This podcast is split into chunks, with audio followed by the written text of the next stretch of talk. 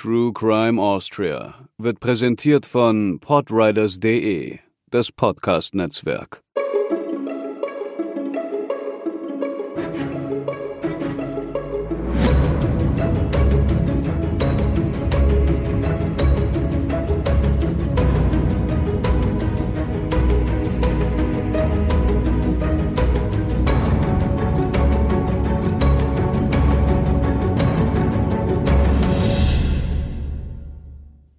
Hallo liebe Hörerinnen und Hörer und herzlich willkommen zur Episode 3 von True Crime Austria. Mein Name ist Katharina und am Mikro sitzt mit mir auch wieder Hubertus. Hallo. Unsere heutige Episode heißt Nachricht von Gott und darin geht es um die Taten eines okkult anmutenden Villacher Frauenzirkels. Bis zum November 2019 ging diese Bande esoterischer Trickbetrügerinnen im Großraum Kärnten um. Und es gab eine regelrechte Spirale aus Lügen, Gier, Unterdrückung, Flüchen, an deren Ende standen mehrere gelegte Brände, über eine Million Euro, die verloren waren und mehrere hunderttausend Euro Sachschaden, der Vorwurf von Giftmischerei und mindestens ein Mord. Und im Zentrum des Ganzen stand ein Zirkel aus drei recht unterschiedlichen Frauen, die dort eben ihr Unwesen trieben. Die Kärntner Polizei spricht von einem bisher beispiellosen Fall. Da es sich im Gegensatz zu unseren bisherigen Fällen um einen aktuellen Fall handelt, wollen wir an dieser Stelle nochmal einige Dinge vorwegnehmen. Die Verbrechen rund um das Villacher Trio sind nach wie vor ein Gegenstand laufender Gerichtsprozesse und deswegen haben wir uns entschieden, auch zum Schutz der Persönlichkeitsrechte aller Beteiligten beispielsweise keine vollständigen Klarnamen zu nehmen, auch Adressangaben rauszulassen und uns nicht auf konkrete Orte festzulegen, sondern wenn überhaupt die Gemeinden zu nennen, in denen das Ganze passiert passiert ist. Wie gesagt, alles eben zur Wahrung der journalistischen Sorgfaltspflicht. Ebenso gilt, die Urteile sind zum jetzigen Moment noch nicht rechtskräftig, die Unschuldsvermutung für alle beklagten Personen. Da es sich um einen neueren Fall handelt, haben wir allerdings auch die Möglichkeit, Material aus Pressekonferenzen und Interviews zu verwenden, die wir im Laufe dieser Folge einstreuen werden. Dazu gehören die Verteidiger der drei Angeklagten und vor allem der LKA-Leiter Gottlieb Türk, der bei der offiziellen Pressekonferenz zum Fall gesprochen hat. Die fand übrigens, damit ihr es einordnen könnt, am 27. November 2018 statt. Wir haben tatsächlich bei der Recherche gedacht, dass wir diesmal ein bisschen was Kleineres machen, weil Fall 1 und 2 ja schon sehr ausführlich waren. Aber dann waren wir irgendwie wieder so drin und ja, was können wir sagen? Wir hoffen, ihr mögt weitere ausführliche Folgen. Die Recherche hat sich dadurch ein bisschen gezogen, aber wir sind bereit und führen euch nun zur ersten von vielen Taten in unserem heutigen Fall. Es ist der 12. Mai 2018. In Sattendorf bei Villach stirbt ein Pensionist, 95 Jahre alt, und die Ärzte attestieren im Krankenhaus auch, dass es ein natürlicher Tod war und daraufhin wird der Leichnam des Mannes eingeäschert. In seinem Testament spricht der Mann seinem Sohn das Haus am Ossiacher See zu. Soweit so gewöhnlich.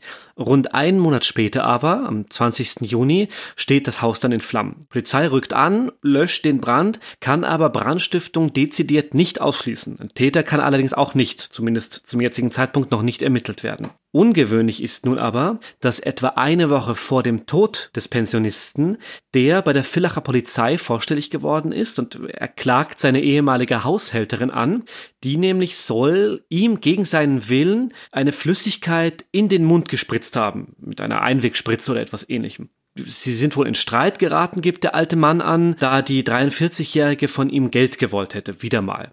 Zunächst wird jedoch zwischen dieser Anzeige, die ja vor dem Tod war, und der vermeintlichen Brandstiftung einen Monat danach kein direkter Zusammenhang sichtbar. Gut drei Monate später gibt es dann einen weiteren Fall, der eine Pensionistin betrifft. Am 19. Oktober ist in Villach der Feuermelder aus einer Wohnung von Gertrude P. zu hören. Sie ist eine 72-jährige Frau, wie gesagt bereits in Pension. Und als dann die Feuerwehrleute eintreffen, sagt eine Nachbarin, dass sie die Frau schon über eine Woche nicht mehr gesehen hätte, was ihr auffällig erscheint. Die Polizei verschafft sich daraufhin Zugang zur Wohnung von Gertrude P. und entdeckt die bereits stark verweste Leiche der Frau. Obwohl äh das im Grunde ein Routineeinsatz auch ist für die Polizei und speziell jetzt für die Kollegen äh, in Villach, ähm, ist man hier nicht zur Tagesordnung übergegangen, sondern die Kollegen, äh, insbesondere des operativen Kriminaldienstes des äh, Stadtkommandos Villach, haben hier ein außerordentlich kriminalistisches äh, Gespür bewiesen und äh, trotzdem, dass hier kein Hinweis, kein vordergründiger Hinweis auf ein Gewaltverbrechen vorgelegen ist, Ermittlungen eingeleitet und auch eine Obduktion beantragt. Bei der Obduktion des Leichnams entdeckten die Gerichtsmediziner allerdings Würgemale am Hals der Toten, was auf einen gewaltsamen Tod hindeutet. Wir haben uns an dieser Stelle gefragt, warum der Feuermelder zu hören war, wenn es kein Feuer gab. Also im ersten Moment klingt es ja danach, als hätte auch dort ein Brand stattgefunden und sind für uns selber zu dem Schluss gekommen, weil es eben in keiner Quelle steht, dass vermutlich einfach, ihr kennt das selber, wenn ihr Feuermelder in der Wohnung habt, die Batterie vielleicht leer war oder ähnliches. Auf jeden Fall muss irgendwie dieser Feuermelder ja, ohne dass es einen wirklichen Brand gab, ausgelöst haben. Und es gab eben niemanden mehr in der Wohnung, der den Feuermelder hätte abstellen können. In der Wohnung finden sich keine Einbruchsspuren. Es sind jedoch definitiv persönliche Gegenstände von Gertrude P. entwendet worden. Die Polizei schließt daraus, dass die 72-Jährige den oder vielleicht auch die Täter offenbar gekannt hat und sie somit freiwillig in die Wohnung ließ. Die Polizei beginnt daraufhin im Umfeld der alten Dame zu ermitteln. Nun, einen Monat später, am 9. November, brennt im Raum Villachland in der Gemeinde Wernberg ungefähr gegen 2030 ein, ein Abstellraum. Und das klingt vielleicht erstmal klein, aber es müssen tatsächlich rund 100 Feuerwehrleute anrücken, um den Brand unter Kontrolle zu bekommen. Zeugen sagen dann auch aus, dass sie vom Tatort eine Person haben weglaufen sehen, die eine Art Stirnlampe trug, die kann jedoch nicht gefasst werden oder nicht ermittelt werden. Am 18. November steht dann ein größeres Wirtschaftsgebäude in Flammen und nun auch müssen 120 Feuerwehrleute anrücken, um diesen nun wirklich großen Brand löschen zu können. Das Gebäude brennt dann auch vollständig aus. Und auch hier können Polizei und Feuerwehr Brandstiftung nicht ausschließen. Inzwischen sind auch die Anwohner der Umgebung und der benachbarten Ortschaften wirklich alarmiert. Manche strahlen in der Nacht ihre Gebäude an, um etwaige Brandstifter abzuschrecken. Und vermehrt sind auch Polizeistreifen im Einsatz. Und auch das Sondereinsatzkommando Cobra und die Einsatzgruppe zur Bekämpfung von Straßenkriminalität ist in Zivil unterwegs und mischt sich dort in der Gegend unter die Leute.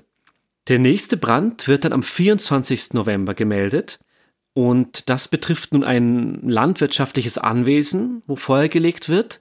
Die Polizei rückt an, noch vor der Feuerwehr und kann diesen Brand dann mit den Feuerlöschern vor Ort ersticken. Und inzwischen beläuft sich der Sachschaden auf mindestens 500.000 Euro.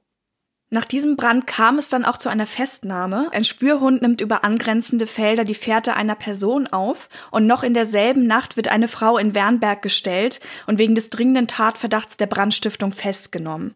Es handelte sich bei ihr um die 43-jährige Barbara H. Die wird jetzt also auf dem Revier verhört und es fügen sich langsam einige Puzzleteile zusammen.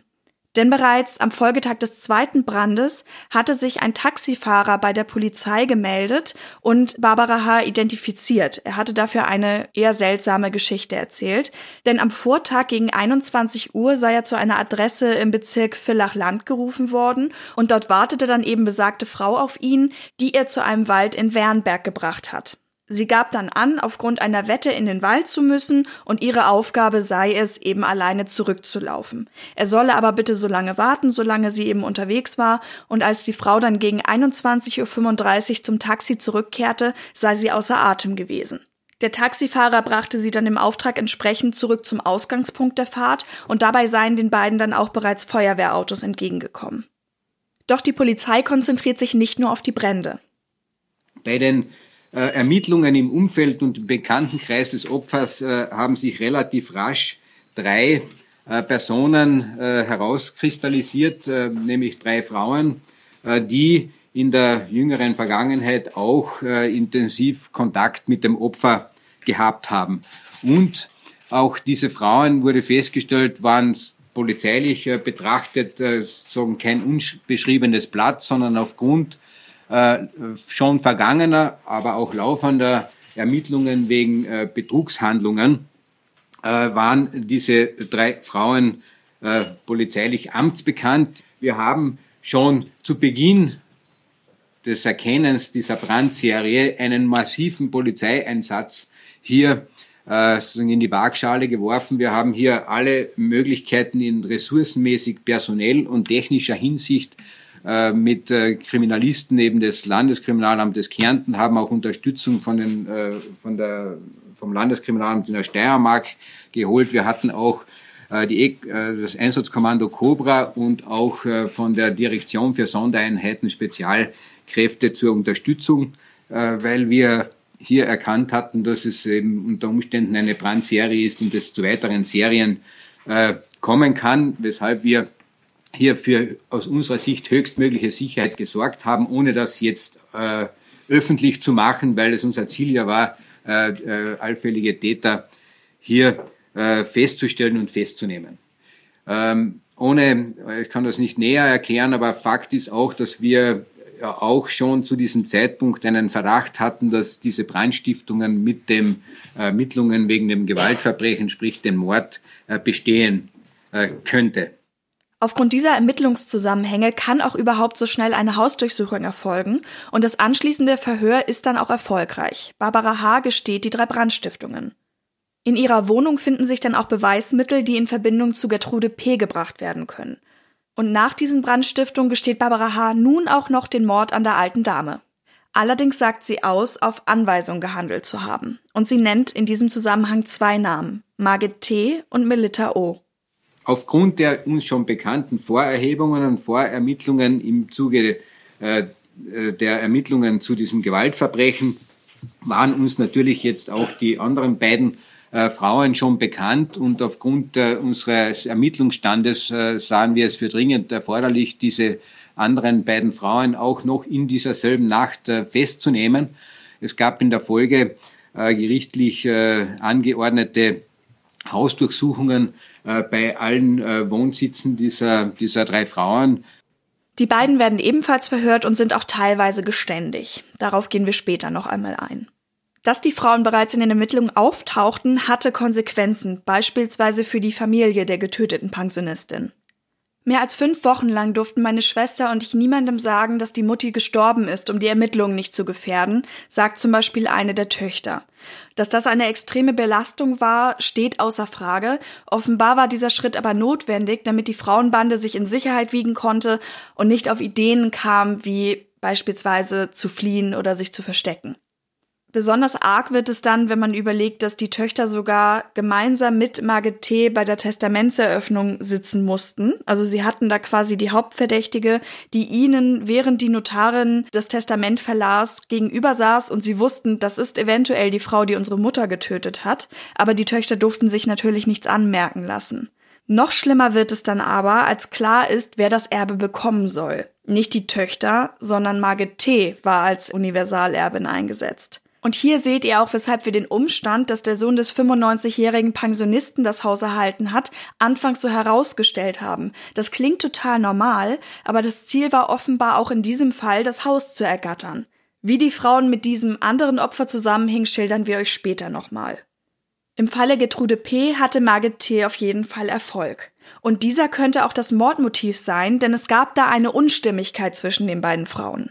Und es besteht aufgrund unserer Ermittlungen der dringende Verdacht, dass das Mordopfer geplant hatte, ähm, dieses Testament wieder zu Ungunsten praktisch jetzt abzuändern, beziehungsweise unter Umständen ausgehändigtes Geld. Äh, wir sprechen hier von einer Summe von auch knapp, voraussichtlich knapp 100.000 Euro, äh, zumindest teilweise zurückfordern wollte. Und das ist nach unserem Ermittlungsstand äh, das Motiv, dass hier dieser Mord beauftragt wurde und letztlich auch äh, äh, vollzogen wurde. Zwar meinte Margit T. bei der Testamentseröffnung, dass sie geschockt vom Tod der alten Dame sei und sich erst überlegen müsse, ob sie das Erbe annimmt, aber nur wenige Stunden später rief sie dann bei der Notarin an und bestätigte das Erbe. Außerdem war sie recht schnell im Anschluss beim Bestatter und verlangte die rasche Einäscherung der Leiche. Die Verdächtige wusste allerdings nicht, dass zu diesem Zeitpunkt bereits eine Obduktion stattgefunden hatte. Es kann nicht ausgeschlossen werden, dass das Trio auch noch für weitere Taten verantwortlich ist. Das sagte zum Beispiel auch LKA-Leiter Oberst Gottlieb Türk bei der offiziellen Pressekonferenz. Ich möchte noch erwähnen, dass auch im Zuge dieser Ermittlungen äh, wir auch noch gekommen sind auf einen vierten, auf eine vierte Brandstiftung. Nämlich gab es im, im äh, Juni, wenn ich hier richtig liege, im Juni diesen Jahres in Sattendorf bereits eine Brandstiftung, äh, deren Klärung äh, noch aussteht. Aber die, der Stand der Ermittlungen zu diesem äh, Brand äh, steht so, dass wir mit großer Wahrscheinlichkeit davon ausgehen, dass auch diese Brandstiftung von dieser Tätergruppierung begangen wurde. Die drei Frauen sind nun also festgenommen und in Untersuchungshaft und weitere Ermittlungen fördern nun mehr Details zutage über die Ermordung von Gertrude P. Gertrude P. hatte eine der drei Frauen zufällig beim Einkaufen kennengelernt und sie entdeckten dann ihr gemeinsames Interesse zu esoterischen Heilmethoden. Das war so der Konnex zwischen denen. Und darüber lernte sie eben auch die anderen kennen und äh, Margit T., die sich Gertrude P. dann als, als Heilerin und Energetikerin vorstellte oder als solche auftrat und dann auch meinte, dass eine höhere Macht oder eben vor allem Gott durch sie sprechen würde, hat dann Gertrude P. behandelt, hat sie massiert und und eben mit esoterischen Heilmethoden eingedeckt. Und mit der Zeit hat Gertrude P. die Margit T. so in ihr Herz geschlossen, dass sie von mehreren beschrieben wird als eine Art Ersatztochter. Sie schenkt Margit T. dann ihr Auto, überlässt ihr mehr und mehr von ihrem Barvermögen, verpfändet dann sogar Schmuck, um der Heilerin immer wieder Geld zu beschaffen. Und das geht dann so weit, dass Margit T. im Testament, wie wir ja bereits wissen, der Gertrude P. eingetragen ist und die Eigentumswohnung in Villach erhalten soll. Und sie waren dann eben jahrelang befreundet miteinander. Die Tochter sagt dann dazu, Sie haben alle Kontakte, die meine Mutti hatte, systematisch lahmgelegt. Sie haben ihr alles genommen. Und erzählt dann auch, dass die Mutter früher lebenslustig war, gemalt, getanzt, gesungen hat, sehr aktiv war und dass all das aber aufhört, als sie in diesen Frauenzirkel um Margit T. kommt und mehr und mehr ihre anderen Kontakte beiseite schiebt. Monate vor dem Tod von Gertrude P. bekam die Tochter dann einen Anruf von der Polizei, die sie gewarnt hat davor, dass die Mutter sich in gefährlichen Kreisen bewegt. Die Tochter kam aber zu diesem Zeitpunkt schon gar nicht mehr an ihre Mutter heran. Ihre Freundinnen hatten der Mutti ihr altes Handy genommen. Sie durfte nur noch mit Wertkartenhandy telefonieren, sagt dann die Tochter. Und daraufhin ist der Polizist, der eben diese Warnung ausgesprochen hat, sogar persönlich zum Haus der Pensionistin gefahren und hat versucht, sie zu warnen, aber auch das hat nichts geholfen. Dann irgendwann 2018 muss es aber zum Bruch zwischen Gertrude P. und dem Frauenzirkel gekommen sein. Die Pensionistin dürfte vielleicht geahnt haben, dass irgendetwas nicht stimmt. Auf jeden Fall liest man in einem ihrer Tagebucheinträge. Das Leben wäre schöner ohne die drei. Und auch die Tochter berichtet, dass sie Gertrude P. nun wieder mehr und mehr kontaktieren kann. Die Mutter vertraut ihr dann auch an, dass sie jemanden Geld geliehen hat und nun aber irgendwie versuchen will, dieses Geld zurückzuverlangen. Die Tochter ahnt aber nicht, dass das derartig eskalieren könnte, dass Gertrude P. in Lebensgefahr schwebt. Auf jeden Fall will Gertrude P. Margit T. nicht länger aushalten und fordert dann eben die rund 100.000 Euro, die sie ihr Stück für Stück über die Zeit gegeben hat, immer wieder aus vorgetäuschten Notlagen heraus. Dieses Geld fordert sie nun zurück. Und auch das Testament soll nun wieder geändert werden. Von diesem Zeitpunkt an spricht Margit T. dann davon, dass die 72-jährige Gertrude P. eine sehr schlechte Energie hat, die von ihr ausgeht und dass nur der Tod das bereinigen kann. Das gibt zumindest Barbara H. zu Protokoll. Diese Drohung und diese Schilderung von Nachrichten, die Margit T. von oben oder von einer höheren Macht erhalten hat, sind wohl generell die Masche dieses Zirkels gewesen, mit denen sie eben versucht hat zu bekommen, was sie wollen. Es soll ein Abhängigkeitsverhältnis zwischen dem Mordopfer und der 47-jährigen Anstiftungstäterin gegeben haben, aber auch ein Abhängigkeitsverhältnis zwischen den anderen Mittätern und dieser 47-jährigen Frau. Bei Nichterfüllen von Aufträgen oder Nichtherausgabe von Geldern wurde den Opfern und Mittätern schweres Unheil angekündigt. Und nun trägt Margit T. der ihr hörigen Barbara H. auf, die alte Dame zu töten. Dafür hätte Gott einen Zeitraum definiert zwischen dem 4. und dem 6. Oktober, denn dann wäre der Kosmos bereit, grünes Licht für den Mord zu geben. Und Barbara H. verweigert sich dem zunächst, woraufhin Margit T. beinahe täglich zu ihr fährt, sie bedrängt, mal schmeichelt sie ihr, mal droht sie, dann vor allem bringt sie die siebenjährige Tochter ins Spiel und sagt, sie hätte eben Nachrichten bekommen, dass der Tochter etwas zustoßen könnte, wenn Barbara H. den Willen des Kosmos nicht befolgt. Und das muss Barbara so getroffen haben, dass sie schließlich einwilligt und Margit T. ihr ihren vollständigen Plan eröffnet. Sie würde nämlich mit ihrem Mann nach Kitzbühel fahren, einen Urlaub dort machen. Das wäre dann ihr Alibi, damit die Verbindung zwischen Gertrude P. und Margit T. so weit verschwimmt, dass sie es nicht gewesen sein kann. Und Barbara H. sollte dann zur Gertrude P. fahren und sie töten. Und Barbara H. gibt dann weiter an, dass Margit T. ihr sogar gezeigt haben soll, wie man einen Menschen durch Erwürgen tötet und geht dann auch so weit, dass sie sagt, selbst ein starker Muskelkater wäre dann ganz normal bei so etwas. Auch das Beseitigen der Spuren soll Margit T. der Barbara H. aufgetragen haben, vor allem auch das Beseitigen von allen Dokumenten, in denen der Name von Margit T. auftaucht. Und Geld und Schmuck soll die Barbara H. dann auch noch mitnehmen. Kurz vor der Tat macht Barbara H. dann aber nochmal einen Rückzieher und Margit T soll dann eben aus Tirol nach Villach gefahren sein, stimmt sie dann nochmal um und fährt dann schnell wieder zurück, damit das Alibi aufrechterhalten bleibt.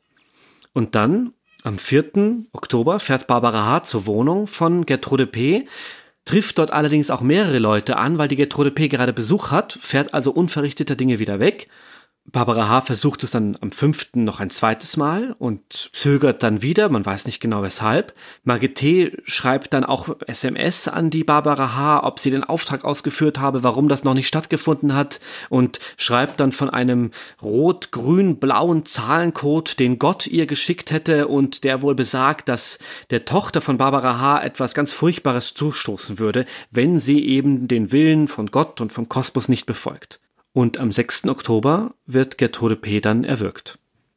Wir haben bereits angedeutet, dass es hier relativ viele Taten in diesem Fall gibt und das merken auch die Polizeibeamten in den folgenden Verhören, denn es offenbart sich, dass eben nicht nur Gertrude P. ein Opfer des Zirkels geworden ist. Tatsächlich kommt raus, dass Margit T., Barbara H. und Melita O. mindestens zehn Opfer in knapp fünf Jahren um mehr als zwei Millionen Euro betrogen haben. Wir sprechen von nicht einer Sekte, sondern sektenartig, okkultartig aufgrund der Umstände.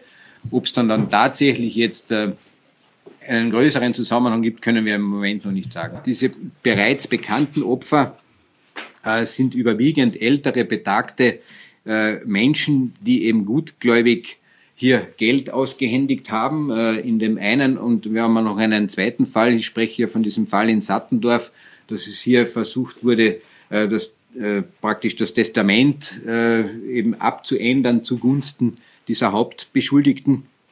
Und wir können auch nicht ausschließen, dass es noch andere Fälle in Kärnten oder anderen Bundesländern in Österreich gibt, dass es hier noch weitere Geschädigte gibt. Das Geld wurde unter Vorspiegelung falscher Tatsachen wie beispielsweise das Vorgeben schwerer Erkrankungen, die Begleichung von Arztrechnungen und Kosten, die es nie gegeben hat, Rechtsanwaltskosten, Fahrtkosten oder erfundene Notfälle, die es ebenfalls nie gab, herausgelockt zu haben. Dieses Netzwerk kam vor allem durch persönliche Bekanntschaften und eben Mund-zu-Mund-Propaganda zustande. Das heißt, die Frauen haben sich vor allem eben ältere, betagte Menschen gesucht, die sie dann überzeugen konnten, eben von ihren äh, Behandlungen, die Margit T. ausgeführt hat oder generell eben auf dieser esoterischen Ebene. Und dadurch, dass es ja auch durchaus mal eine nette Massage war oder so, hat sich das dann weiter verbreitet und sie haben so immer neue Opfer gefunden. Die 47-jährige Margit T. präsentierte sich dabei eben als Energetikerin und auch als Medium mit besonderen okkulten Fähigkeiten. Da die drei schon zusammen waren, hatten sie natürlich eine größere Überzeugungskraft. Das heißt, wenn die eine etwas sagt und die anderen beiden unterstützen das, ist das natürlich was anderes, als wenn einfach eine Einzelperson auf die Leute zugeht. Und so umwarben sie ihre Opfer. Und Barbara H. und Melita O. sagen, dass sie bereits zu diesem Zeitpunkt hörig gewesen wären. Wenn das Vertrauensverhältnis dann eng genug war, täuschten die Frauen verschiedenste Notlagen vor, um eben Geld von den Opfern zu bekommen. Und das ist der Moment, wo wir sehr an den Enkeltrick denken mussten. Hm, die Masche kennt ihr vielleicht, die ist immer wieder in den Medien und ist relativ simpel. Es funktioniert so, zumindest meistens, dass ältere Leute einen Anruf bekommen von jemandem, der meldet sich dann und lässt sie dann, also die, die älteren Menschen, nach dem Namen raten. Nicht, also sagt nicht, stellt sich nicht selber vor, sondern sagt, hallo, du, wie geht's dir denn? Und nicht, rate doch mal, wer ich bin, wer ist denn hier am, am Telefon? So, nicht denn der niedliche, junge, kleine Enkel oder jünger auf jeden Fall. Und dann, nicht die älteren Leute am Telefon hören es vielleicht nicht mehr so gut, sagt dann, ja, hier, äh, bist du's nicht? Thomas, ich weiß es nicht. Und Darauf steigen dann die Betrüger ein und erzählen dann von einer ganz akuten, schlimmen Notlage, in der sie wären. Und sie wären doch immer so nett miteinander gewesen und sie hätten zwar jetzt länger keinen Kontakt gehabt, aber es sei jetzt gerade ganz dringend und es wäre wirklich, wirklich wichtig, dass die älteren Menschen ihnen jetzt ein Geld geben. Sie könnten jetzt auch nicht selber kommen, nicht, dass dann sonst würde ja auffliegen, dass da eine ganz andere Person ankommt, sondern sie würden einen Boten schicken. Und dieser Bote würde das Geld dann abholen und sie würden es auch auf jeden Fall zurückbekommen, aber jetzt wäre es ganz, ganz dringend. Und so mit sehr viel Pushen setzen sie die alten Leute eben akut unter Druck. Und mit diesem Druck, den sie aufbauen, bringen sie eben die alten Leute, die sie verunsichern, dazu, ihnen Geld zu geben. Und das, das ist eine breite Spanne und kann bis zu einem ganzen Erbe gehen, was dann eben mal schnell überwiesen wird oder je nachdem, was man eben abheben kann oder was auf irgendwelche dubiosen Konten wandert. Auf jeden Fall funktioniert so der Enkeltrick eben mit dem Vortäuschen einer vermeintlichen Notlage. Hier ist das Vertrauensverhältnis eben noch ein anderes, weil die Frauen als sie selbst aktiv waren. Aber wir haben auch Aussagen von früheren Opfern gefunden und eines sagte zum Beispiel im späteren Prozess, dass die Margit T. vorgetäuscht hätte, sie brauchte Geld für eine Kur gegen Krebs und außerdem, weil der Weltuntergang drohe. Das klingt jetzt irgendwie erstmal seltsam, weil man denkt, okay, wenn der Weltuntergang da ist, was wollen wir dann mit Geld? Aber die stecken zu diesem Zeitpunkt schon in einem solchen Lügengeflecht drin, dass es für sie schwer ist, darüber hinwegzusehen. Und sie vertrauen dem anderen ja auch und wollen ihm eben helfen. Und die wohlhabende Frau übergab dann der Hellseherin eben eine gewisse Summe. Und oft ging es dabei eben auch um einen recht ordentlichen Betrag. In einem anderen Fall kam Margit T. dann hustend und weinend und hinter einem Mundschutz verborgen zu einem der Opfer und sagte eben, sie hätte eine sehr schwere Krankheit und könnte die Kosten der Behandlung nicht tragen. Aber nicht immer ging es um die Frauen selber. Manchmal kam eben auch zur Sprache, dass beispielsweise der Ehemann krank wäre. Also sie erzählte, dass ihr Ehemann im Oman einen Unfall gehabt hätte. Er hätte dann nach Hause transportiert werden müssen und bräuchte Betreuung. Und das waren eben alles irgendwie irgendwelche Erfindungen, die teilweise auch gar nicht ganz schlüssig waren. Also beispielsweise ging es auch um Koma, also dass die Magete im Koma gelegen hätte und die zeitlichen Abstände waren da vielleicht nicht immer ganz valide, aber wie gesagt, das Vertrauensverhältnis war so groß, dass dann eben trotzdem Geld den Besitzer wechselte.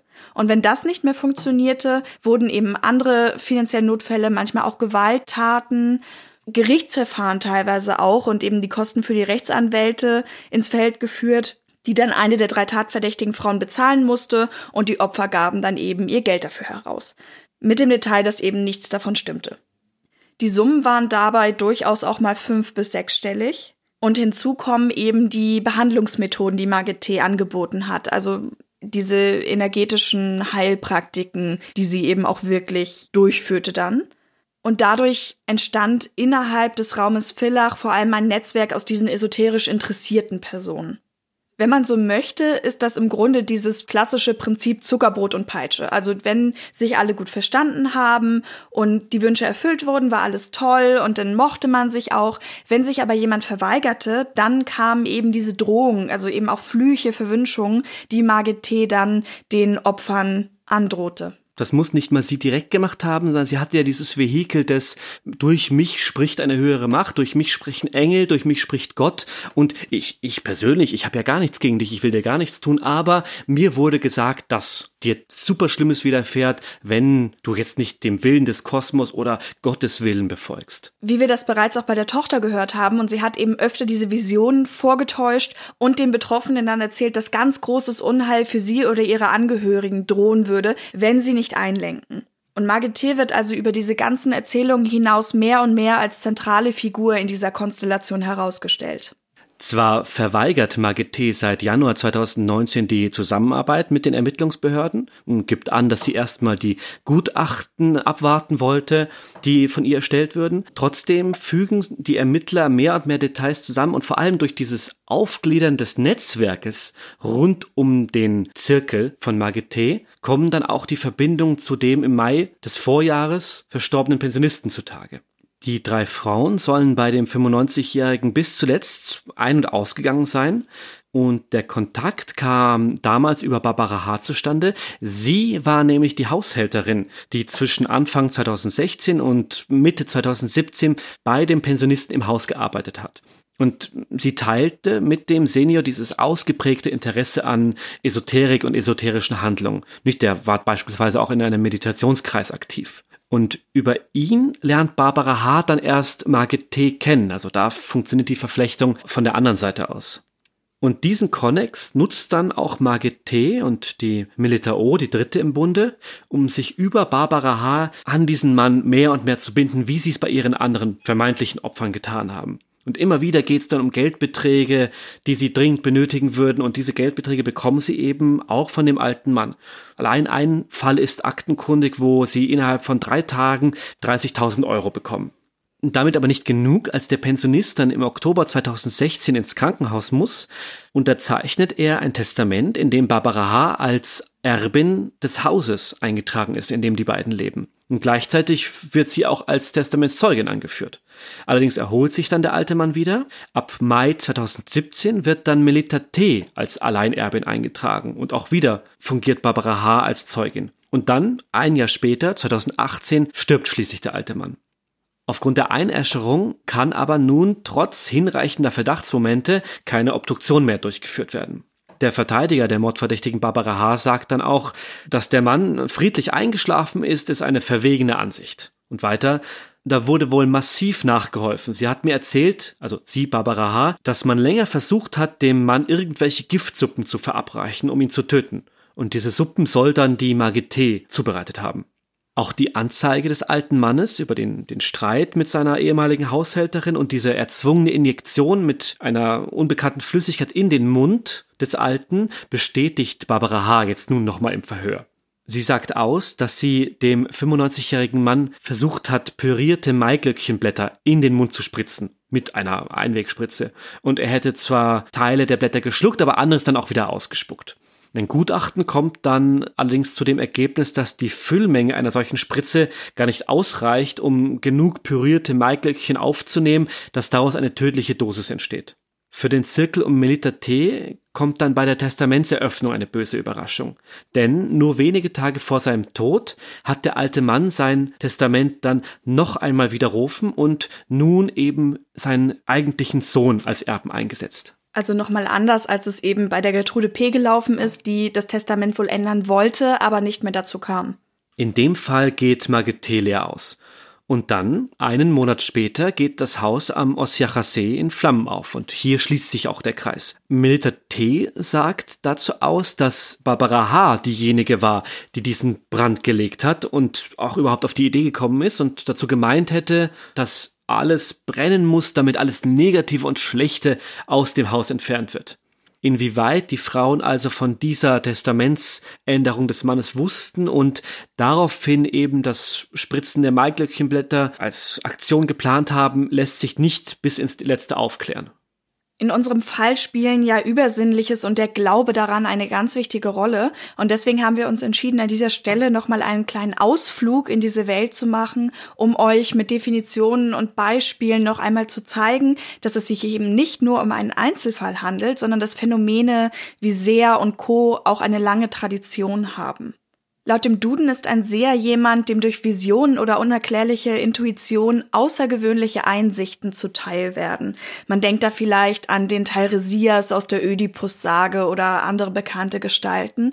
Und die Seher waren generell dafür da, Einblicke in die Zukunft zu geben, beziehungsweise bestimmte Informationen zu Sachverhalten zu bekommen und diese auszulegen vor allem in Krisenzeiten war das eben auch dafür da, den Leuten Mut zu machen, was natürlich auch wunderbar zu dem großen Charisma passt, das diese Leute haben mussten. Also die Margit hat es ja auch wunderbar verstanden, Leute für sich einzunehmen und von sich zu überzeugen. Das passt hier also sehr gut zusammen. Dieses Sehen kann in Form des Hellsehens geschehen. Das wird auch teilweise außersinnliche Wahrnehmung genannt. Und es ermöglicht dem Sehenden, Dinge in räumlicher und zeitlicher Ferne zu erahnen. Und die andere Form sind die Visionen, bei denen der Betroffene dann Eingebungen einer sogenannten transzendentalen Ebene erhält. Wenn dabei etwas Göttliches als Ursprung gilt, spricht man auch von einem Propheten. Also der Prophet ist der Überbringer einer göttlichen Nachricht, aber nicht zwangsweise jemand, der in die Zukunft sieht. Egal, ob es jetzt ums Hellsehen oder um Visionen geht, beide Formen vereint, dass sie nicht überprüft werden können. Also es wird Glaube daran vorausgesetzt, was in unserem Fall ja ebenfalls eine wichtige Rolle spielt. Eine dritte Form, und das finden wir ganz spannend, findet sich beispielsweise in der Bibel und wurde von Martin Luther Verheißung mit Bedingung genannt, also genau das, was Margit T. als Drohung benutzt. Etwas wird vorausgesagt, das eintreten wird, wenn eine Bedingung nicht erfüllt wird. Also wenn sie sagt, es gibt diesen Zahlencode, Barbara, der wurde mir geschickt, und wenn du jetzt diese Frau nicht tötest, dann wird deiner Tochter was passieren. Also die Ermordung der Frau ist die Bedingung dafür, dass der Barbara H. in ihrer eigenen Familie etwas nicht geschieht. Zwischen Propheten und Sehern wurde in der Antike nicht unterschieden. Allerdings haben sich die Definitionen im Laufe der Zeit natürlich auch verändert und teilweise verschärft. Beispielsweise hat die katholische Kirche natürlich irgendwann versucht, das Prophetentum zu definieren, aber um diese Unterschiede prinzipiell zu verstehen, genügen diese Informationen an dieser Stelle. Weitere Beispiele für Seher wären etwa Cassandra, die ja den Trojanischen Krieg vorhergesagt haben soll, oder Nostradamus, der ja recht vage Aussagen getroffen hat und damit auch sehr oft richtig zu liegen schien. Beziehungsweise jetzt im Nachhinein viele von seinen Aussagen eben dadurch, dass sie so vage formuliert waren, rückwirkend halt als richtig wahrgenommen werden, weil die Leute es jetzt eben so interpretieren. So das Horoskopphänomen. Genau. Da Margit T. durchaus ja auch als Medium auftrat, haben wir uns auch damit noch ein bisschen beschäftigt. Und da ziehen wir doch auch direkt mal den Duden zu Rate. Ein Medium ist jemand, der für Verbindungen zum übersinnlichen Bereich besonders befähigt ist. Eine vermeintliche Kontaktaufnahme findet dann statt mit transzendentalen Wesen. Das können Engel sein oder verstorbene Seelen oder eben auch Gott. Und in der amerikanischen New Age-Bewegung in den 1970ern wurde dafür auch der Begriff Channeling geprägt, weshalb ein Medium auch als Channel bezeichnet werden kann, nur falls ihr das in dem Kontext auch nochmal hört. Kontakt kann bei verschiedenen spiritistischen Sitzungen aufgenommen werden. Und was wir durch die Popkultur heute am ehesten kennen, sind wahrscheinlich die Seancen aus Horrorfilmen, wo immer gesagt wird, oh Gott, mach das nicht, es öffnet eine Pforte in das Totenreich und dann kommen die Seelen rüber. Das ist wahrscheinlich das Bild, das man am ehesten hat. Weil sie immer kommen, die Toten. Und die Pforte öffnet sich auch immer. Aber abseits von der heutigen Vorstellung von Medien gibt es eben auch kulturelle und religiöse Wurzeln. Ein sehr griffiges Beispiel dafür ist der Schamanismus, unter dem ihr euch bestimmt direkt etwas vorstellen könnt. Genauere Definitionen lassen wir in Hinblick auf die Zeit allerdings einmal aus, weil es da tatsächlich Diskussionen über die Begrifflichkeit gibt. Sie wird eben sehr verallgemeinernd genutzt, so wie wir das halt leider auch in unseren Köpfen haben. Und die Ethnien aus dem sibirischen Kulturkreis, die eben den Begriff Schamanismus ursprünglich geprägt haben, mögen es dementsprechend nicht, dass der Begriff eben so verallgemeinert wird. Wenn man es runterbrechen will, stellt man sich darunter im ersten Moment einen Medizinmann oder eine Medizinfrau vor, der oder die zum Beispiel auch Kontakt zur Geisterwelt aufnehmen kann, wie man es aus australischen oder amerikanischen Völkern kennt. Spannend zu lesen war für uns, dass Medien in Brasilien wohl tatsächlich juristisch eingesetzt werden und die Aussagen der Verstorbenen, die die dann abgeben, sogar als Beweisstücke zugelassen werden können. Zumindest wenn sie unter Aufsicht eines Notars angefertigt werden. Und bei einer einfachen Internetrecherche findet man dort viele ältere Fälle, aber tatsächlich auch einen aus dem Jahr 2006. Und an dieser Stelle gerne ein Aufruf an euch. Falls jemand von euch Portugiesisch kann, schaut euch den gern mal an und erzählt uns, was da festgehalten wurde, weil offenbar spielte auch im Jahr 2006, das ist jetzt nicht allzu lange her, ein Schriftstück eines Mediums eine Rolle. Auch in Europa gibt es natürlich mediale Aktivitäten, und da musste ich ein bisschen schmunzeln, weil die Liste sich in Bezug auf Österreich auch ein bisschen lustig liest. Da sind Leute aufgeführt wie Alistair Crowley, der sich ja selber als Antichristen sah und satanistisch unterwegs war und ein Dämon channelte oder Leute, die mit Gott und Jesus sprachen, irgendwelche Entitäten anriefen. Und dann gab es den österreichischen Publizisten Rudolf Steiner, der auch die Anthroposophie gegründet hat und der channelte den deutschen Generaloberst Helmut von Moltke. Also eine illustre Runde, die da angerufen wurde. Und dass diese ganzen Sachen übersinnlich sind oder zumindest ins Übersinnliche münden, führt uns natürlich auch zum Begriff Scharlatanerie. Denn ein Scharlatan ist jemand, der Sachwissen und Fähigkeiten auf einem Gebiet nur vortäuscht und damit andere betrügt. Die Leute, die damals sehr waren oder Medien, hatten natürlich auch gewisse Machtpositionen. Also nicht nur, weil das Ganze eben beispielsweise auch für die Kriegsführung oder auch mal für politische Fragen genutzt wurde, sondern weil sie eben mit den Leuten, mit denen sie zu tun haben, den gleichen Glauben an etwas teilen und diesen Einfluss daher auch leicht ins Negative weiterentwickeln können. In Asterix und der Seer wird das zum Beispiel auf humoristische Weise sehr deutlich. Da kommt ein Fremder mit einem sehr klangvollen, aber auch irgendwie sehr offensichtlichen Namen ins Dorf, denn der heißt Lügfix. Und der erschleicht sich das Vertrauen des Dorfes und die Helden müssen ihn dann als Hochstapler entlarven. Es gibt auch wieder ein biblisches Beispiel. Das ist die Suche nach dem falschen Propheten. Und was nicht besonders hilfreich in Bezug auf die Scharlatanerie ist, dass sich die Fähigkeiten wie eben diese Hellsichtigkeit oder das, das Haben von Visionen eben nicht beweisen lassen. Das sind ja sogar Merkmale dieser Fähigkeiten. Das als Exkurs zu diesem Thema und wir kommen jetzt zurück zu unserem Fall. Ende August 2019 wird schließlich Anklage erhoben. Und der Prozess soll drei Tage dauern und am 13. Januar 2020 am Landesgericht in Klagenfurt stattfinden. Mit Beginn verließ dann eben am 13. Januar die Staatsanwältin ihre 27-seitige Anklage und erhebt folgende Vorwürfe. Die Erstangeklagte, das ist Margit T., muss sich wegen Anstiftung zum Mord und zur Brandstiftung sowie schweren und gewerbsmäßigen Betruges verantworten. Die Zweitangeklagte, das ist Barbara H., steht wegen Mordes und Brandstiftung vor Gericht. Die Drittangeklagte, Melita O., wird wegen Brandstiftung, schweren und gewerbsmäßigen Betruges angeklagt. Und für Margit T. und Barbara H. wird zusätzlich die Einweisung in eine Anstalt für geistig abnorme Rechtsbrecher beantragt. Der Ehemann von Margit T. macht dann zu Beginn des Prozesses von seinem Recht Gebrauch, die Aussage zu verweigern und darf dann trotzdem im Gerichtssaal bleiben. Das ist ja immer so ein ganz, ganz schmaler Grad, weil natürlich sind solche nahen Angehörigen wichtige Zeugen, die können auch durchaus was wissen. Andererseits haben sie eben als Verwandte der, der Angeklagten das Recht, sich selbst als befangen zu erklären und keine Aussage machen zu müssen, die sich eben selber oder die Angehörigen belasten würde. Und das hat damit zu tun, dass aus einer solchen Situation natürlich persönliche Nachteile entstehen können und man diesen Leuten einfach einen Gewissenskonflikt ersparen möchte. Nur zehn Minuten später kommt heraus, dass bei der Vereidigung der Geschworenen eine Frau mit dem Opfer oder mit einem Opfer des Trios verwandt ist und sie wird dann eben auch als befangen erklärt, muss den Geschworenenstand verlassen und wird durch einen Ersatzkandidaten ausgetauscht. In ihrem Eingangsplädoyer spricht die Staatsanwältin dann weiter über die Hauptangeklagte Margit T. Sie ist eine hochintelligente, hochmanipulative Frau, die die Schwachstellen ihres Gegenübers herausfiltert.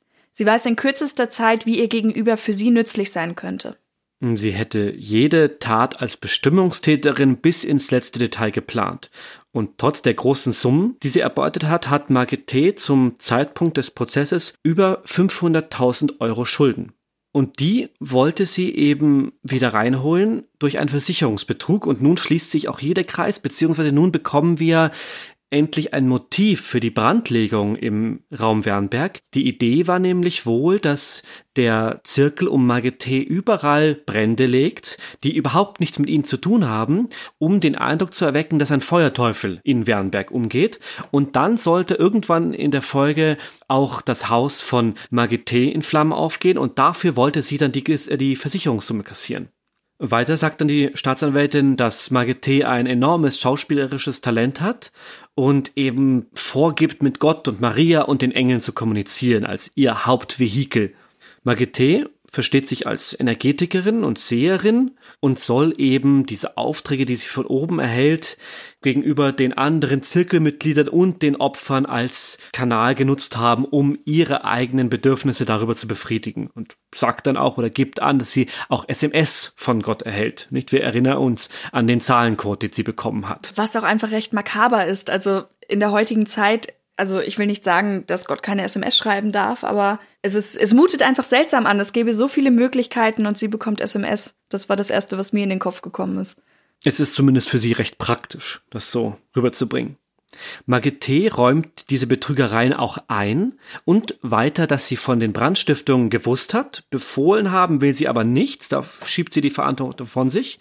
Und auch den Mord will sie nicht befohlen haben, damit will sie überhaupt nichts zu tun gehabt haben, denn sie war ja in Kitzbühel im Urlaub mit ihrem Mann, sagt sie. Und sie hätte Barbara H. auch nicht gezeigt, wie man jemanden erwürgt und hätte auch sonst keinerlei Pläne oder Anweisungen gegeben, die zum Tod von Gertrude P. geführt hätten.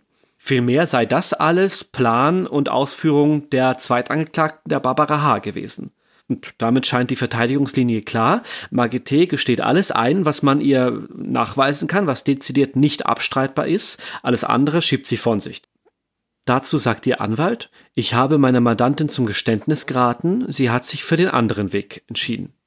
Auch die Vergangenheit von Margit T. kommt zur Sprache. Sie war nämlich bereits für Betrügereien zu einer Gefängnisstrafe verurteilt und musste die auch absitzen. Schon damals hat sie sich nämlich als Hellseherin und Medium ausgegeben und älteren Menschen ihre Ersparnisse abgeknöpft. Konkret war sie dann angeklagt 2011, weil sie ihre eigene Schwägerin um 400.000 Euro betrogen hat. Damals wurde sie zu einer Freiheitsstrafe von 33 Monaten verurteilt. Im Laufe des Prozesses kam die Sprache auch auf das Schicksal früherer Zirkelmitglieder. Und da gibt es beispielsweise eine Buchhalterin, die 2017 angeklagt war, ihrem Arbeitgeber 213.000 Euro gestohlen zu haben. Ihr Anwalt sagte dazu, dass seine Mandantin eine sektenähnliche Beziehung zu der Energetikerin gehabt hatte.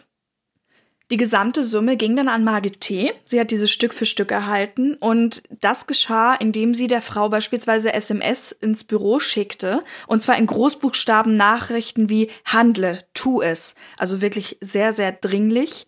Und die Buchhalterin nahm dann immer wieder Geld aus dem Safe und wurde eben von dem Opfer selber zur Täterin. Also sie konnte nicht mehr aussteigen, weil sie natürlich erpressbar dadurch wurde, dass sie Straftaten beging. Das Glück der Buchhalterin war dann, dass sie einen Mann kennenlernte, der mit ihr genauer auf diese Beziehung schaute und ihr erzählte, was da gerade eigentlich vor sich ging, ihr also die Augen öffnete. Und mit seiner Hilfe gelang es ihr dann auch tatsächlich, den Kontakt zu Margit T. zu kappen. Der Anwalt sagte dazu, die Energetikerin schickte ihr zuvor 100 SMS, schüchterte sie ein und drohte mit Suizid. Also in dem Moment, in dem sie wusste, dass die andere den Kontakt abbrechen wollte. Und das Opfer selber meint, ich glaube, sie hat nicht damit gerechnet, dass ich in letzter Sekunde die Kraft habe, auszusteigen. Die Frau musste sich natürlich trotzdem vor Gericht verantworten, weil sie das Geld ihres Arbeitgebers veruntreut hatte und wurde zu einer bedingten Haftstrafe verurteilt. Sie arbeitet mittlerweile als Hilfsarbeiterin und ist selber in Psychotherapie und wird tatsächlich ihr ganzes Leben lang die Schulden aus dieser, in Anführungszeichen, Sektenzeit zurückzahlen müssen. Der Anwalt sagte auch, ja, die Frau hat im Grunde nichts mehr. Als Hauptdepot für all diese Gelder, die Magité einnimmt im weitesten Sinne des Wortes, dient als Aufbewahrungsort eine Lade in einer Eckbank in ihrem Keller. Und dieses Fach hat sie als eine Art Miniaturheiligtum und sakralen Schrein etabliert und meinte dann auch zu ihren Zirkelmitgliedern, dass von diesem Ort eine besondere läuternde Wirkung ausging.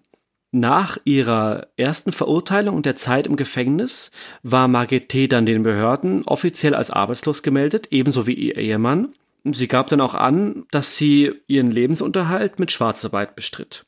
Tatsächlich verdiente sie mit diesen energetischen, esoterischen Behandlungen rund 6000 Euro im Monat. Sagt dann auch dazu, dass sie an manchen Tagen 10 bis 15 Leute behandelt hat. Also eben, wie wir gehört haben, mit Massagen und allem, was eben in diesem Spektrum möglich ist. Also in diesem Fall keine dezidiert strafbaren Handlungen, sondern nur in Anführungszeichen esoterisch-energetische Heilmethoden.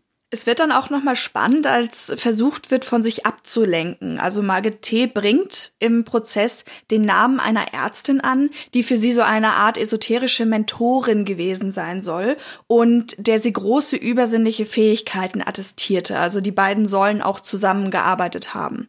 Diese Frau nannte sie Dr. Kati und sie würde im Wiener Donauspital arbeiten und könnte eben auch bezeugen, dass Margit T. eben diese übersinnlichen Fähigkeiten hat. Das hat uns ganz stark an unseren ersten Fall erinnert, die Ermordung des Schokoladenkönigs, weil auch da vor Gericht ja plötzlich ein großer Unbekannter ins Feld geführt wurde, an den man die Verantwortung abschieben konnte. Das passiert hier im Grunde auch zum Teil indem sie eben sagt, es gibt jemanden, der hat mit mir zusammengearbeitet und es kann bezeugt werden, dass ich gar keine Betrügerin bin.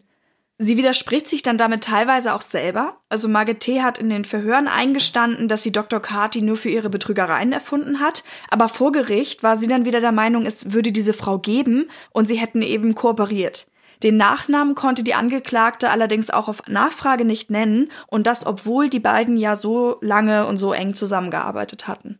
Margit T. bringt dann auch einen neuen Haupttäter ins Spiel, einen 80-jährigen Landwirt. Ihm will sie das ergaunerte Geld gebracht haben. Er hätte dann immer mehr und mehr gefordert und sie hätte regelrecht Angst vor ihm gehabt. Kennengelernt hätte sie den Kärntner, als er einen Auftrag von einer Villacher Gemeinde bekam, einen Brunnenplatz zu suchen, denn der Mann sagt, dass er selbst äh, Wasseradern aufspüren kann. Und sagt, die Energetikerin bat mich bei ihr daheim einen Brunnenplatz zu suchen und sie war sehr nett. Der Erstkontakt ist wohl wirklich freundlich und in der Folge ist diese Energetikerin Margit dann immer wieder unangemeldet bei ihm und bei seiner Familie zu Hause aufgetaucht und die Frau von ihm erinnert sich dann, dass sie einmal einen Korb Schwarzbären vorbeibringt, dann fragt, ob sie nicht Lust hätte, mit ihr nach Lourdes, also in den Wallfahrtsort Lourdes zu fahren. Ein anderes Mal kommt sie vorbei und will ein bisschen Speck kaufen und holt dann ein ganzes Bündel mit Papiergeld, mit Bargeld aus der Tasche und wirft das auf den Tisch. Und dann ein weiteres Mal kommt sie und will von dem Bauern wissen und bedrängt ihn, er soll ihr doch verraten, wie er das mit dem Aufspüren der Wasseradern macht. Im Jahr 2011, also als Margit das erste Mal vor Gericht steht, bekommt dieser Bauer dann plötzlich Besuch von der Polizei.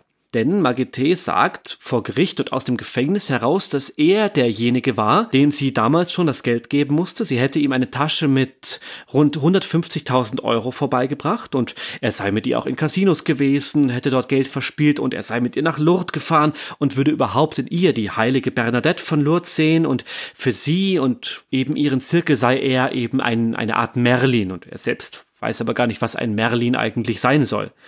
Diese Vorwürfe lassen sich dann aber entkräften und auch die Casinos, die Casinobetreiber geben an, dass dieser Mann bei ihnen noch nie zuvor Gast war.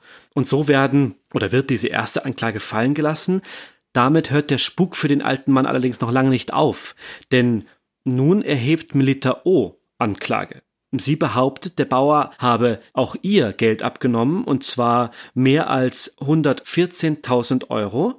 Und nun würde sie das Geld zurückfordern, denn er hätte sie verhext. Und nur deswegen hätte sie ihm das Geld überhaupt überlassen. Und dann klagt auch eine dritte Frau an und sagt, dass er ihr als Wunderheiler vorgestellt wird, beziehungsweise sich selber ihr als Wunderheiler aufdrängt und verspricht, nach der Behandlung würde es ihr besser gehen und auch sie will ihm 109.000 Euro überlassen haben und auch sie möchte das Geld nun wieder haben. Ja, der arme Kerl.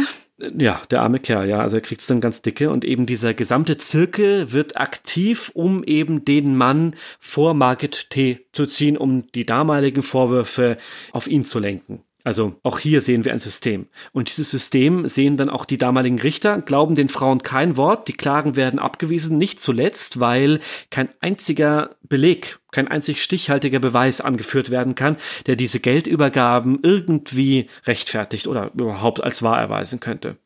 Der Bauer sagt dann dazu, das hat mich fertig gemacht. Nicht nur gesundheitlich, auch finanziell, denn alle Anklagen, als die fallen gelassen werden, bleiben dem Mann 46.000 Euro Prozesskosten. Und als er das Geld dann von den Frauen wiederbekommen möchte, sind die plötzlich alle pleite oder geben zumindest an, pleite zu sein. Ja, das ist total verrückt, wie sowas laufen kann, wenn man sich einfach überlegt, der hatte mit denen eigentlich überhaupt nichts zu tun. Die kannten sich nicht mal wirklich, sondern eben nur über diese, ja, sehr, sehr vage Bekanntschaft. Und auf einmal setzt sich jemand in den Kopf, okay, an den könnte ich ja meine Schuld abschieben. Und andere machen mit und das verursacht diese Kosten. Also das beeinträchtigt sein Leben ja einfach massiv. Ja, auch psychisch. Und nicht, es, es ging diesen Frauen im Zweifel noch gar nicht mal persönlich um den Mann. Nicht, das wissen wir jetzt nicht, das ist jetzt Spekulation, aber sie brauchten eben einen Sündenbock. Einen, jemanden, dem sie den schwarzen Peter zuschieben können. Und das traf dann eben diesen Bauern. Die damalige Anwältin des Verleumdungsopfers warnte eben schon 2011 vor Margit T., vor ihren Machenschaften, ihrem Zirkel und sagt, dass Margit T. hinter all dem steckt, die Leute manipuliert und das auch alles planen würde. Also schon damals gibt es neben dem damaligen Prozess Warnsignale, dass die ausgestreckten Finger von Margit T. sehr viel weiter reichen, als man vielleicht vermuten sollte. Wir reden jetzt sehr viel über die Erstangeklagte, weil es dazu eben auch die meisten Informationen gibt. Aber am Tag eins kam es außerdem noch zur Zweitbeklagten Barbara H., die sich schuldig fühlte für alles, was passiert war und eben auch geständig war und einräumte, Getrude P. getötet zu haben. Sie war zum Beispiel selbst bei einer esoterischen Mutter aufgewachsen und durch ihre Kindheit innerhalb dieses Mindsets, wenn man so möchte, steckte sie eben selber auch tief in der Gedankenwelt dieser Szene. Sie spricht zum Beispiel auch von ihrer siebenjährigen Tochter als ein Kristallkind, das deshalb sehr empfindlich für Schwingung sei. Und sie hatte sich ja eben auch sehr gesorgt, als dann diese Drohung von Margit T. ausging. Es wird also im Prozess immer deutlicher, wie sehr Barbara H. sich eigentlich gefürchtet hat, wenn dann diese Drohungen und Unheilsverkündungen eben nicht nur gegen sie, sondern auch gegen die Tochter geäußert wurden. Sie gab zum Beispiel auch zu, dass damals, als Gertrude P. dann ihr Testament zugunsten der Angeklagten geändert hatte, Barbara H. und Margit T. versucht hatten, sie mit vergifteter Suppe zu töten. Dieses Vorgehen kennen wir ja jetzt auch schon. Und als das nicht glückte und die 72-Jährige eben nur über Bauchschmerzen und Übelkeit klagte, nahm dann der Plan Gestalt an, dass man sie stattdessen erwürgen könnte. Zum Zeitpunkt des Mordes an Gertrude P. will Barbara H von der Seele ihrer Mentorin besessen gewesen sein. Und ihr Anwalt Wolfgang Blaschitz erklärt damit auch das Plädieren auf Unzurechnungsfähigkeit. Nicht geständig, und zwar mit der Verantwortung, dass sie von der Erstangeklagten dermaßen äh, besessen äh, wurde, dass sie sozusagen ein willenloses Werkzeug der Erstangeklagten war und keine eigene Willensdisposition gehabt hat und aus dem Grund nicht zurechnungsfähig war. Das heißt, Sie werden auf nicht schuldig plädieren. Genau von so sich lenken. Ja. Diese hatte beispielsweise versucht, durch Strömen, also das vermeintlich heilende Handauflegen, die Lebensenergie auszusaugen und sie eben auch damit unter Druck zu setzen. Barbara H. beteuerte außerdem, dass sie sehr wohl Übungen mit Margit T. zur Ermordung der Pensionistin gemacht hatte und dieser Auftrag eben von Gott kam, überbracht durch das Medium Margit T. Natürlich kam die Frage auf, wie sie sich da denn so sicher sein könne, und daraufhin beschreibt Barbara H. eine konkrete Situation. Sie ist neben mir im Auto gesessen und hat mich angeschaut, aber nicht durch ihre Augen. Es war jemand anders, der mich da angeschaut hat. Sie ist gefahren, aber sie hat nicht auf die Straße geschaut, sondern nur auf mich und hat mit mir geredet. Ich habe einen Schock bekommen und sie gefragt, wer bist du? Dann hat diese Person durch sie gesagt, der liebe Gott. Das habe ich öfter erlebt. Es wird an dieser Stelle sehr deutlich, dass auch im Laufe des Prozesses immer noch eine sehr manipulative Wirkung von Margit T. auf die beiden Mitangeklagten ausgeht. Und daher wird den drei Frauen auch während ihrer Untersuchungshaft, also sie saßen dann in der Justizanstalt Klagenfurt, der Kontakt zueinander untersagt. Der Leiter von der Justizanstalt sagte beispielsweise auch, dass sie eben voneinander getrennt untergebracht waren und dass sie alle für sich auch sehr unauffällige Häftlinge waren. Am zweiten Prozesstag müssen sich mehrere Polizeibeamte verantworten, denn noch am ersten hatte Margit T. ihnen vorgeworfen, dass sie während der Ermittlungen unter Druck gesetzt worden wäre. Daraus wird aber nichts weiter verfolgt, denn das scheint sich nicht zu festigen, dieser Vorwurf. Es geht weiter, dass dann der Ehemann der Erstangeklagten etwas geahnt haben soll, denn nur zwei Stunden nachdem die Polizei am 23. November 2018 gemeldet hatte, dass die Freundin, also die Villacher Pensionistin Gertrude P., ermordet worden wäre, hat sie ihn angerufen und das Überwachungsprotokoll sagt dann, der Mann hätte gesagt, äh, bekommst wieder eine Anklage. Und das verneint dann Margit T. und dann fragt er weiter, für den Mord nichts? Stellt sich also die Frage, und eben das fragt dann auch der Richter, die Margit T., wie denn der Mann so konkret auf einen Mord kommt oder die Frage danach stellt. Das kann allerdings Margit nicht schlüssig beantworten. Auch kommt nun die Sprache an die Drittangeklagte, die Melita O. Wir erinnern uns, Melita O. wird angeklagt wegen Betrugs und ist da auch geständig. Kennengelernt hat sie die Hauptverdächtige Margit als diese als Energetikerin arbeitete und Melita O. war da in einer schweren Zeit und ist vor allem wegen Schulterschmerzen bei der Margit gewesen. Ihr Anwalt Martin Prett sagt dazu, meine Mandantin ist eine sehr leichtgläubige Person. Sie war sicher im Jahr 2008, wie sie die Hauptangeklagte kennengelernt hat, in einer Lebenssituation, die äh, gewisse Krisenhaftigkeit auch gehabt hat, wo sie anfällig war für spirituelle, esoterische äh, Strömungen. Die Hauptangeklagte hat, soweit ich das beurteilen kann, ein großes Talent darin, Menschen in solchen Situationen zu erkennen und zu erkennen, äh, was sie solchen Menschen sagen muss, um sie zu beeinflussen. Und diese Kombination hat dann dazu geführt, dass meine Mandantin immer mehr in den Bann der Hauptangeklagten gezogen wurde. Je mehr man so etwas macht, desto tiefer äh, rutscht man auch hinein, weil man andernfalls sich eingestehen müsste, dass man jahrelang Fehler gemacht hat. Und der Moment des Aufwachens, des Erkennens, dass man Unrecht tut, ist bei meiner Mandantin leider erst sehr spät gekommen, eigentlich erst mit dem Zeitpunkt der Verhaftung im November des vergangenen Jahres. Es hat auch der Gerichtssachverständige festgestellt, dass eine hohe Dependenz, also eine Abhängigkeit, eine Art Hörigkeit meiner Mandantin vorliegt. Ich gehe davon aus, dass sich das äh, auf die Schuldbemessung entsprechend auswirken wird. Und natürlich hat meine Mandantin vom ersten Tag an, als sie in Haft genommen wurde, zu 100 Prozent mit den Strafbehörden kooperiert, alles auf den Tisch gelegt äh, und sich wirklich reumütig gezeigt. Und im Verlaufe dessen waren die beiden Frauen eben enge Freundinnen geworden. Und auch Melita O beginnt dann eben in Margit T. ein Medium zu sehen, durch das eine höhere Macht, eine göttliche Macht spricht und eben versucht, die Welt vom Bösen zu reinigen. Ihr Anwalt spricht weiter davon, dass Margit T. über die Jahre hinweg immer mehr und mehr Geld von Melita O. eingefordert hatte und das beläuft sich dann auf eine Summe von rund 300.000 Euro, die da zusammengekommen sein sollen. Das allerdings reicht nicht aus, um die Gier der Erstangeklagten zu befriedigen, sagt der Anwalt. Selbst die Stückelung der Geldscheine hat Margit dann irgendwann festgelegt und vorgeschrieben. Am Ende hätte sich dann Melita O sogar scheiden lassen und wäre so weit gegangen, ihren eigenen Sohn zu bestehlen. All das, um eben Margit zu gefallen. Und ihr Anwalt Martin Pretz sagt dann, sie hätte alles auf dem Altar der Leichtgläubigkeit geopfert.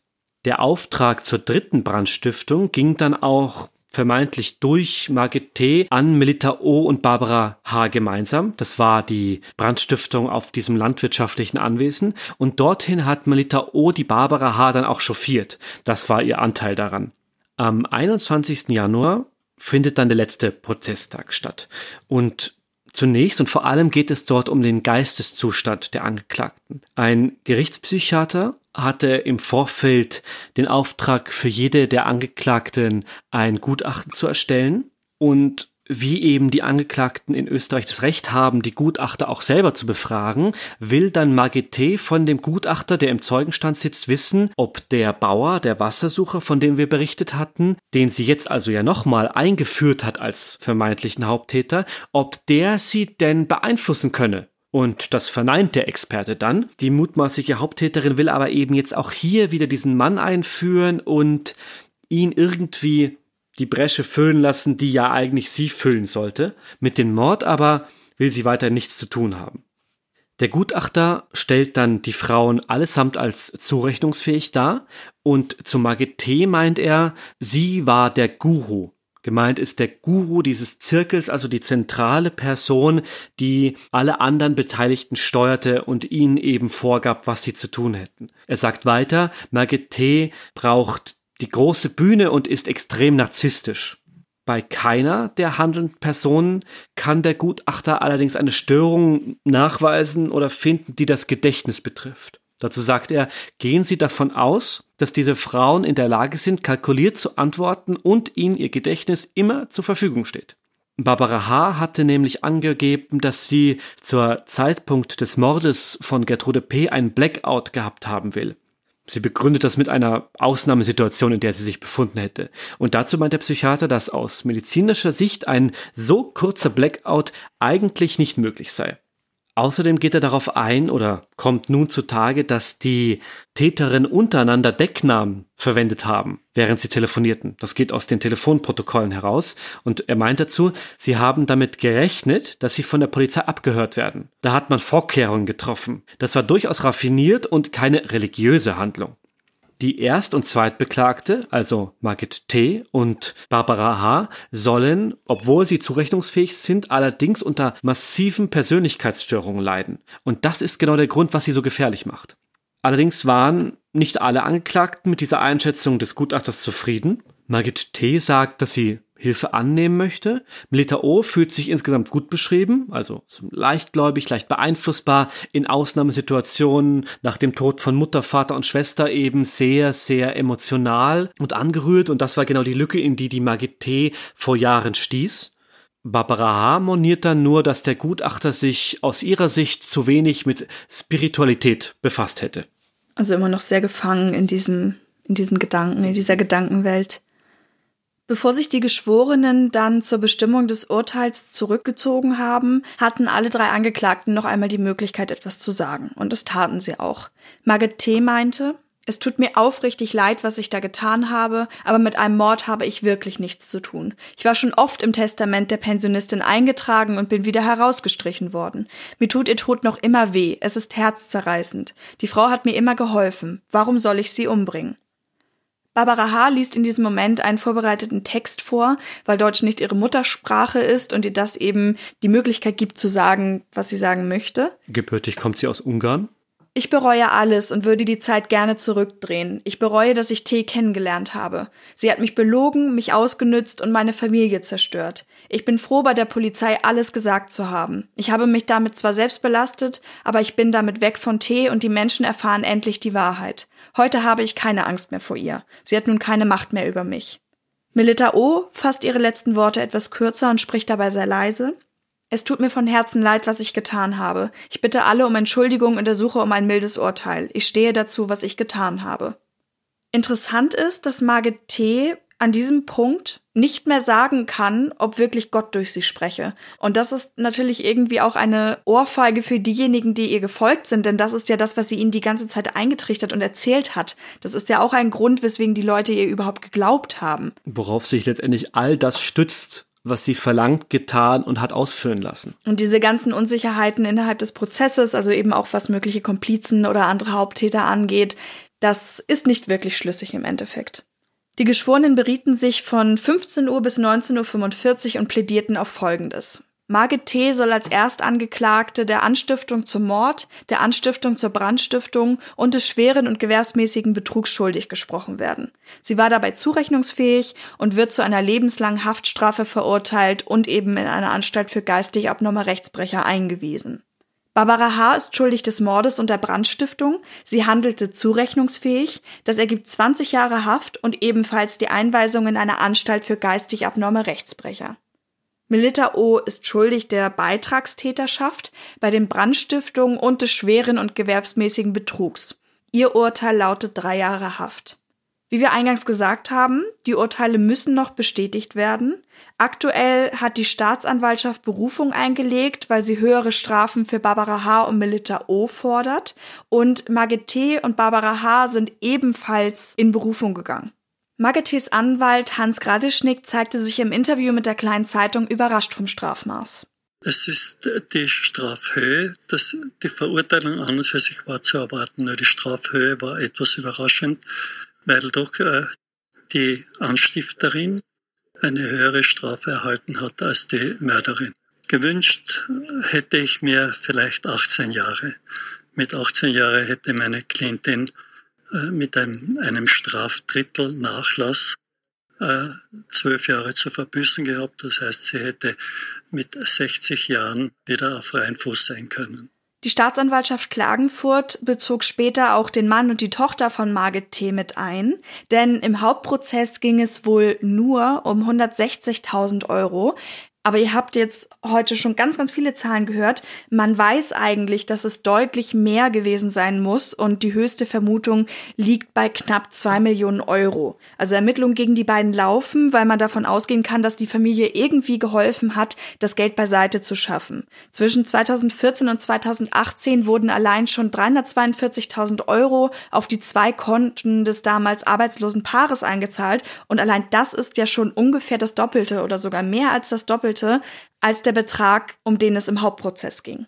Als Frage bleibt, wo das Geld geblieben ist. Aktenkundig ist, dass Margit T. wohl viel in Casinos verspielt hat und eben auch oft und gerne gereist ist. Sie war in Australien, sie war in Kairo und ihr Anwalt sagt, die Frau hat tatsächlich jetzt nichts mehr außer Schulden. Sie ist absolut pleite, ihr Mann auch und sogar das Haus muss jetzt zwangsversteigert werden. Allerdings wird es auf das abschließende Urteil ankommen, ob Margit T. nicht trotz allem einen Anspruch auf die Eigentumswohnung hat, die Gertrude P. gehörte, weil im Testament ist sie eben immer noch als Alleinerbin vorgesehen. Und damit ziehen wir den Zirkelschluss zwischen dem Eingang mit Gertrude P., der Pensionistin, der, die ermordet wurde, und all dem, was eben sich um das Erbe drehte, um das Geld, was es zu erlangen galt, und eben die Eigentumswohnung, die Margit T. und ihr Zirkel versucht haben, sich unter, ich sag's mal so, unter den Nagel zu reißen.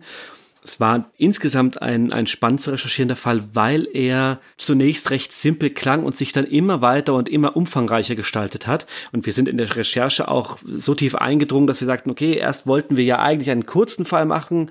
Es ist dann größer und größer geworden mit den Exkursen, die wir dann auch eingeflochten haben. Das alles ist ja aber notwendig, damit wir euch das möglichst umfangreiche und vollständige Bild zumindest in Ansätzen vermitteln können. Da waren auch natürlich die Medien vor Ort eine große Hilfe, eine große Recherchequelle, aus der wir schöpfen konnten. Vorneweg die kleine Zeitung, die sehr intensiv diesen Fall begleitet hat und uns als Quelle sehr, sehr gut unterstützt hat. Und das eben macht natürlich auch den Reiz aus, das zu erzählen, wenn es eben nicht der Fall ist, keine paar Monate alt, die letzten Entwicklungen, dass eben jetzt zusammenkommt, wie das alles sich verstrickt hat. Und es wird eben auch spannend sein zu sehen, wie sich das Ganze entwickelt, also wie im Endeffekt dann alle Urteile ausfallen, die dann auch bestätigt werden. Also wie man so schön sagt, das letzte Wort ist noch nicht gesprochen. In diesem Fall wird es jedenfalls noch ein Nachspiel geben. An dieser Stelle auch vielen Dank für das Feedback, was nun mehr und mehr zu uns kommt und hereintröpfelt und besonders die konstruktiven Vorschläge, das ist großartig toll, vielen Dank. Die nehmen wir natürlich sehr gerne auf und versuchen so viel wie möglich davon bei uns einzuflechten und einzubringen. Wir sind auf Facebook und Instagram als True Crime Austria zu finden und auf Twitter als True Crime AT. Und wenn ihr uns vielleicht mal was Ausführlicheres schreiben wollt oder vielleicht auch selber gar nicht so viel Social Media nutzt und lieber per Mail unterwegs seid, dann schreibt uns gerne jederzeit an hinweise at truecrimeaustria.at. Hier sei auch noch mal eine Kleinigkeit in eigener Sache genannt. Wir sind ja als True Crime Austria innerhalb eines Netzwerks aktiv, dem Podriders Netzwerk, mit anderen Casts, unter anderem eben auch True Crime Germany. Und ihr könnt uns jetzt auch über Patreon und Steady unterstützen, wenn ihr möchtet. Wir definieren gerade für uns, wie wir euch damit zusätzlichem Content versorgen können, wenn ihr unsere Unterstützer werdet. Und es wird da beispielsweise die Möglichkeit geben, früher Zugriff auf neue Folgen zu erhalten oder auch mal exklusive Zusatzfolgen zu hören. Also beispielsweise bei diesem Part hier haben wir am Anfang gedacht, das wird eine kleine Nummer, wir machen mal was Aktuelleres, das passt schon und sind dann total in diese Seherwelt eingetaucht und fanden das sehr spannend, da auch einfach nochmal in die Tiefe zu gehen. Wir sind in der Recherche eingetaucht. In der Recherche, genau. und haben überlegt, da zum Beispiel was zu, zu machen. Wenn ihr da auch irgendwie nochmal Vorschläge für uns habt, meldet euch gerne. Wir werden uns auf jeden Fall mal Gedanken dazu machen, wie wir das ein bisschen bespielen können und freuen uns natürlich, wenn ihr Lust habt, uns zu unterstützen. Alle Infos sowohl zu Social Media als auch zu Patreon und Steady findet ihr dann auch nochmal in unseren Shownotes. Und über unsere Social Media Kanäle und eben in den Shownotes packen wir auch alle Infos und Bebilderungen, Quellen, alles, was wir rund um diesen Fall haben und euch zur Verfügung stellen. Ihr habt ja bereits gesehen, dass wir uns gerade in den Stories auch sehr, sehr viel Mühe geben, das irgendwie nochmal schön visuell aufzubereiten, denn ihr hört uns hier ja nur und wir versuchen damit einfach nochmal Eindrücke zu geben. Deswegen auch da nochmal der Hinweis, wir geben später nochmal einen Link rein, der euch dann direkt ins Story Highlight führt und da könnt ihr dann alles nochmal auf einen Blick sehen. Und damit bedanken wir uns fürs Zuhören. Toll, dass ihr wieder dabei wart. Und wir freuen uns, wenn ihr auch beim nächsten Mal wieder mit hineinhört. Macht's gut. Bis dann. Tschüss. Tschüss.